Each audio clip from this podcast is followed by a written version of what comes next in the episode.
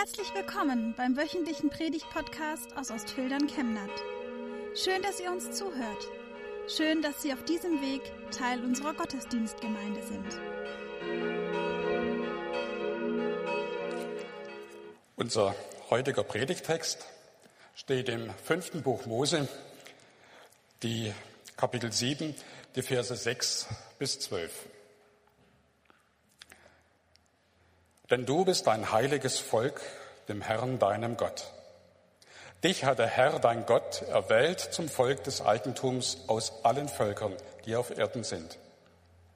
Nicht hat euch der Herr angenommen und euch erwählt, weil ihr größer wäret als alle Völker, denn du bist das Kleinste unter allen Völkern, sondern weil er euch geliebt hat und damit er seinen Eid hielte, den er euren Vätern geschworen hat. Warum hat der Herr euch herausgeführt mit mächtiger Hand und hat dich erlöst von der Knechtschaft, von der Hand des Pharao, des Königs von Ägypten? So sollst du nun wissen, dass der Herr dein Gott allein Gott ist, der treue Gott, der den Bund und die Barmherzigkeit bis ins tausendste Glied hält denen, die ihn lieben und seine Gebote halten, und vergilt ins Angesicht denen, die ihn hassen, und bringt sie um und säumt nicht zu vergelten ins Angesicht denen, die ihn hassen. So halte nun die Gebote und Gesetze und Rechte, die ich dir heute gebiete, dass du danach tust. Und wenn ihr diese Rechte hört und sie haltet und danach tut, so wird der Herr, dein Gott, auch halten den Bund und die Barmherzigkeit, wie er deinen Vätern geschworen hat.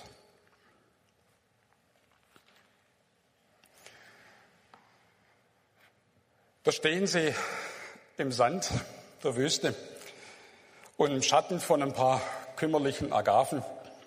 Das Volk Israel auf dem Weg von Ägypten ins gelobte Land. Gerade hat Mose ihnen nochmal die zehn Gebote vor Augen gestellt. Das Gesetz Gottes. Und er hat ihnen noch ein paar Sachen, ein paar Dinge dazu gesagt, dass sie zu tun und zu lassen haben. Und dann diese wunderbare Zusage. Denn du bist ein heiliges Volk dem Herrn, deinem Gott. Wenn wir die Berichte des Alten Testamentes lesen, muss man sich schon wundern. Das ist eine ganz eigenartige Geschichte. Die und heilig, ausgerechnet, Den halben Weg durch die Wüste haben sie sich aufgelehnt gegen Gott und den Mose. Es war ein ständiges Gemurre und Gemeckere. Mit dem Essen gab es Probleme, es gab Probleme überall an allen Ecken und Enden.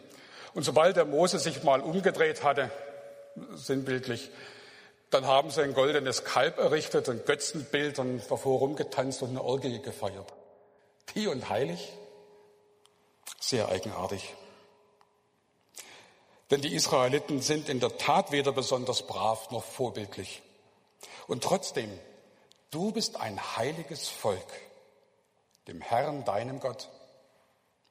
Ja, denn Heiligkeit, heilig, das ist kein Qualitätsbegriff. Heilig steht jetzt nicht für glaubensstark, für moralisch vollkommen, ethisch porentief rein. Darum geht es zunächst einmal gar nicht. Heilig, das bezeichnet ein Eigentumsverhältnis.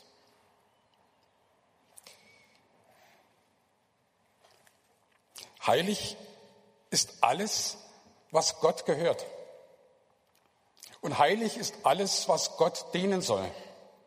Die heiligen Geräte im Tempel zum Beispiel, die waren nicht heilig, weil sie aus Gold waren, oder irgendwie besonders toll gemacht waren, sondern weil sie dem Herrn zu Diensten standen, weil sie im Gottesdienst verwendet wurden. Die heilige Schrift, die zu uns redet. Und eben das Volk Israel, ein Volk, das Gott gehört, das ihm dienen soll und das das Wort Gottes bewahren soll und das der Welt einmal den Erlöser bringen wird, Jesus. Dich hat der Herr, dein Gott, erwählt zum Volk des Eigentums unter allen Völkern. Aber warum in aller Welt Israel? Nicht, weil es jetzt das größte Volk gewesen wäre, dann wären die Chinesen sicherlich die erste Wahl gewesen.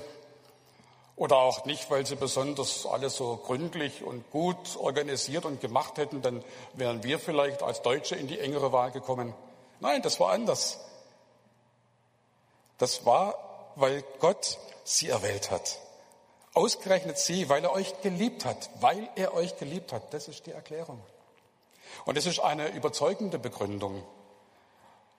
Und man wundert sich ja manchmal, wo die Liebe so hinfällt. Und hier fiel die Liebe des Herrn zu diesem Volk. Deshalb hat er es erwählt. Es ist sein Volk. Das war für Israel nicht immer eine Auszeichnung. Wir haben das oft als Bürde und schwere Last empfunden. Und immer wieder haben sie auch unter dieser Berufung gelitten. Und im Antisemitismus zeigt sich der Gotteshass der Menschen. Und es ist kein Zufall, dass der Hass auf Israel heute Rechtsradikale, Linksextremisten und Islamisten verbindet und eint. Das geht gegen Gott. Und Gott hat Israel geliebt, einen Haufen Sklaven in Ägypten. Und darum hat er sie erwählt und aus der Sklaverei herausgeführt. Darum hat er sie zu seinem Volk gemacht, zu seinem eigenen heiligen Volk.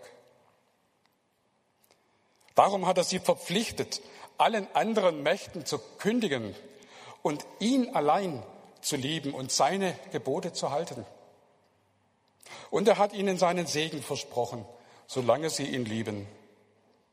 Und, auch das müssen wir hören, er hat ihnen sein unnachsichtiges Gericht angekündigt für den Fall, dass sie ihm untreu werden sollten. Auch davon redet Mose ja sehr deutlich. Und es gibt genug Beispiele, wo das auch so gewesen ist. Dich hat der Herr, dein Gott, zum Eigentum erwählt aus allen Völkern, weil er euch geliebt hat. Trotz dieser Liebeserklärung haben wir und auch alle anderen Völker keinen Grund zur Eifersucht. Denn inzwischen hat uns Gott noch einen viel tieferen Blick in sein Herz erlaubt. Nicht nur in Israel hat er sich verliebt, sondern in die ganze Welt. Das ist ja die Botschaft von Jesus Christus zusammengefasst in einem Satz. So sehr hat Gott die Welt geliebt, dass er seinen eingeborenen Sohn gab, damit alle, die an ihn glauben, nicht verloren werden, sondern das ewige Leben haben. Alle.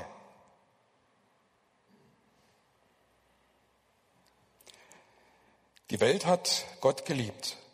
Und in der Sprache ist die Welt eben nicht unser schöner blauer Planet. Mit Welt meint die Bibel das Gegenteil von Himmelreich. Eine Welt, die im Aufruhr gegen Gott liegt. Eine Menschheit, die Gottes Gebote ignoriert. Eine Erde, auf der gemordet, gehasst und gehungert wird. So gesehen ist es wirklich kein besonders lebenswerter Ort. Und genau diese Welt ist von Gott geliebt. So sehr geliebt, dass Gott seinen Sohn für sie gab. Jesus ist auf dieser Welt Mensch geworden. Und er ist lieber für diese Welt gestorben, als sie unterzugehen lassen in Tod und Gericht. Das ist eine Liebesgeschichte, die ist fast noch aufregender als das damals mit Israel, dieser erste Akt. Hier werden nicht nur Tausende von Zwangsarbeitern aus ägyptischen Ziegeleien befreit. Hier wird die Schuld der gesamten Menschheit aus der Welt geschafft und der Tod wird überwunden. Hier wird durch Tod und Auferstehung Jesu die Menschheit freigekauft. Freigekauft allerdings, um jetzt Gott zu gehören.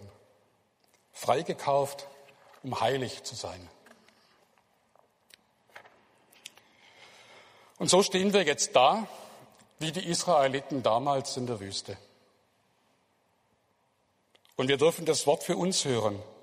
Du bist erwählt. Du bist heilig. Du bist Gottes Eigentum.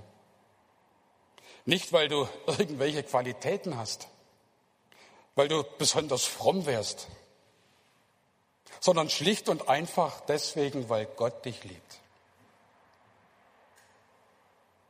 Jetzt sollst du zu ihm gehören. Deshalb trägst du auch sein Zeichen. So bist du auf den Namen von Jesus Christus getauft. Bei der Taufe kriegen wir ja nicht unsere Namen. Den gibt es ja schon vorher auf dem Standesamt. Getauft werden wir auf den Namen von Jesus Christus. Wir werden buchstäblich zu Christen erklärt. Wir werden mit ihm verbunden und mit seinem Sterben und Auferstehen zusammengeführt. So hat es Paulus im Römerbrief erklärt. Du bist getauft, das heißt, du bist geliebt, erwählt, angenommen und freigekauft. Gottes Eigentum für Zeit und Ewigkeit. Da geht nichts drüber, das ist das Größte. Gottes Eigentum in Zeit und Ewigkeit. Schaut Wunder. Aber leider noch nicht das Happy End. Wir alle kennen ja Liebesgeschichten, die traurig enden. Wenn die Liebe nämlich eine einseitige Sache bleibt. Unerwiderte Liebe, das ist ein Drama. Und eine Beziehung, die durch die Untreue einer Seite zerbricht, das ist eine Katastrophe. Zu einer Liebesbeziehung gehört das Ja von beiden Seiten. Zur Erwählung Israels gehört die Bereitschaft des Volkes, Gott zu lieben und nach seinen Ordnungen zu leben.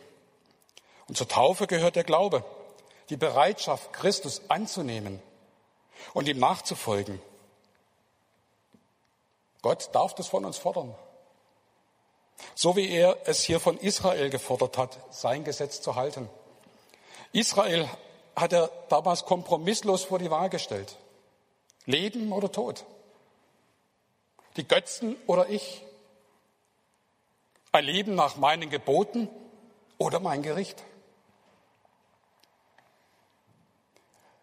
Aber ich denke nicht, dass wir diesen Punkt so eins zu eins übertragen dürfen auf unser Christsein, auf unseren christlichen Glauben. Evangelium heißt nicht erwählt, geliebt, getauft und dann sollst du noch Gottes Gebote halten. Keinesfalls, weil wir alle, so wie Israel auch, an den Geboten gescheitert sind und immer und immer wieder scheitern.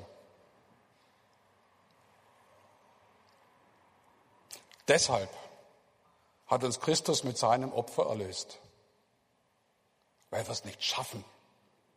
Weil Israel hat es nicht geschafft und wir schaffen es auch nicht.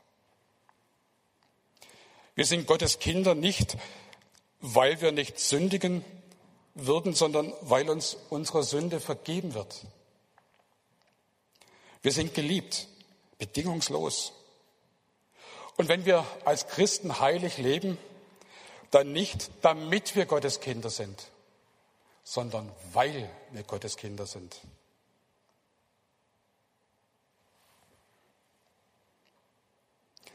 Denn es bleibt dabei, die Liebe Gottes soll uns zu einer Beziehung zu ihm führen. Christus will unser Vertrauen. Er sucht die Gemeinschaft mit uns. Der Glaube nimmt an, was uns Jesus schenkt. Und wenn unser Glaube echt ist, dann bringt er auch gute Früchte dann hat es Auswirkungen auf unser Leben und auf das Leben von den Menschen, mit denen wir zusammen sind. Da passiert was, da verändert sich was, da entwickelt sich was.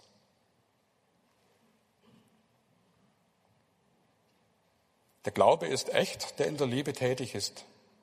Der Glaube, der die Liebe Gottes erwidert und sich deshalb auch nützlich macht indem wir es nicht bloß für uns behalten und uns dann freuen und alles ist gut und Halleluja, sondern dass wir es weitergeben und weitertragen. Dass die Menschen das spüren, hier am Ort, egal wo wir sind.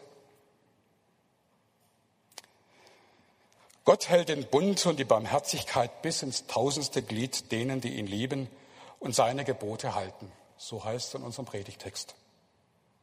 Und der Herr Jesus, der hat es ganz ähnlich ausgedrückt. Wer mich liebt, der wird meine Gebote halten oder sich wenigstens darum bemühen. dem ist nicht egal, wie er sein Leben führt. Es ist auch überhaupt nicht egal, ob du ein Leben mit Christus führst oder ohne Christus. Und es ist auch nicht egal, ob du morgens die Losung liest oder das Horoskop. Es ist nicht egal, ob das Wichtigste in deinem Leben die Nächstenliebe ist oder dein eigenes Fortkommen. Ob du auf die Gebote Jesu hörst oder auf irgendwelche Ideologien. Ob du nach dem Reich Gottes trachtest oder ausschließlich nur nach deinem eigenen Gewinn. Es ist nicht egal. Du bist heilig. Du gehörst Gott. Und darum dürfen wir uns auch nützlich machen für ihn und ihm das Antworten, ihm entgegnen, ihm Vertrauen schenken, uns ihm öffnen, mit ihm sein, ihn einladen in unser Leben, mit ihm gehen. Wir sind geliebt.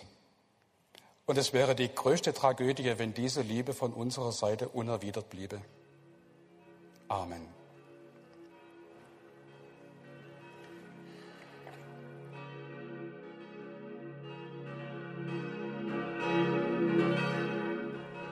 Wir wünschen eine gute und gesegnete Woche und hoffen, dass Sie nächste Woche wieder dabei sind oder wir dich beim nächsten Mal im Gottesdienst vor Ort sehen. Weitere Infos zur predigenden Person und zu den Angeboten unserer Kirchengemeinde findet man auf unserer Homepage chemnat-evangelisch.de.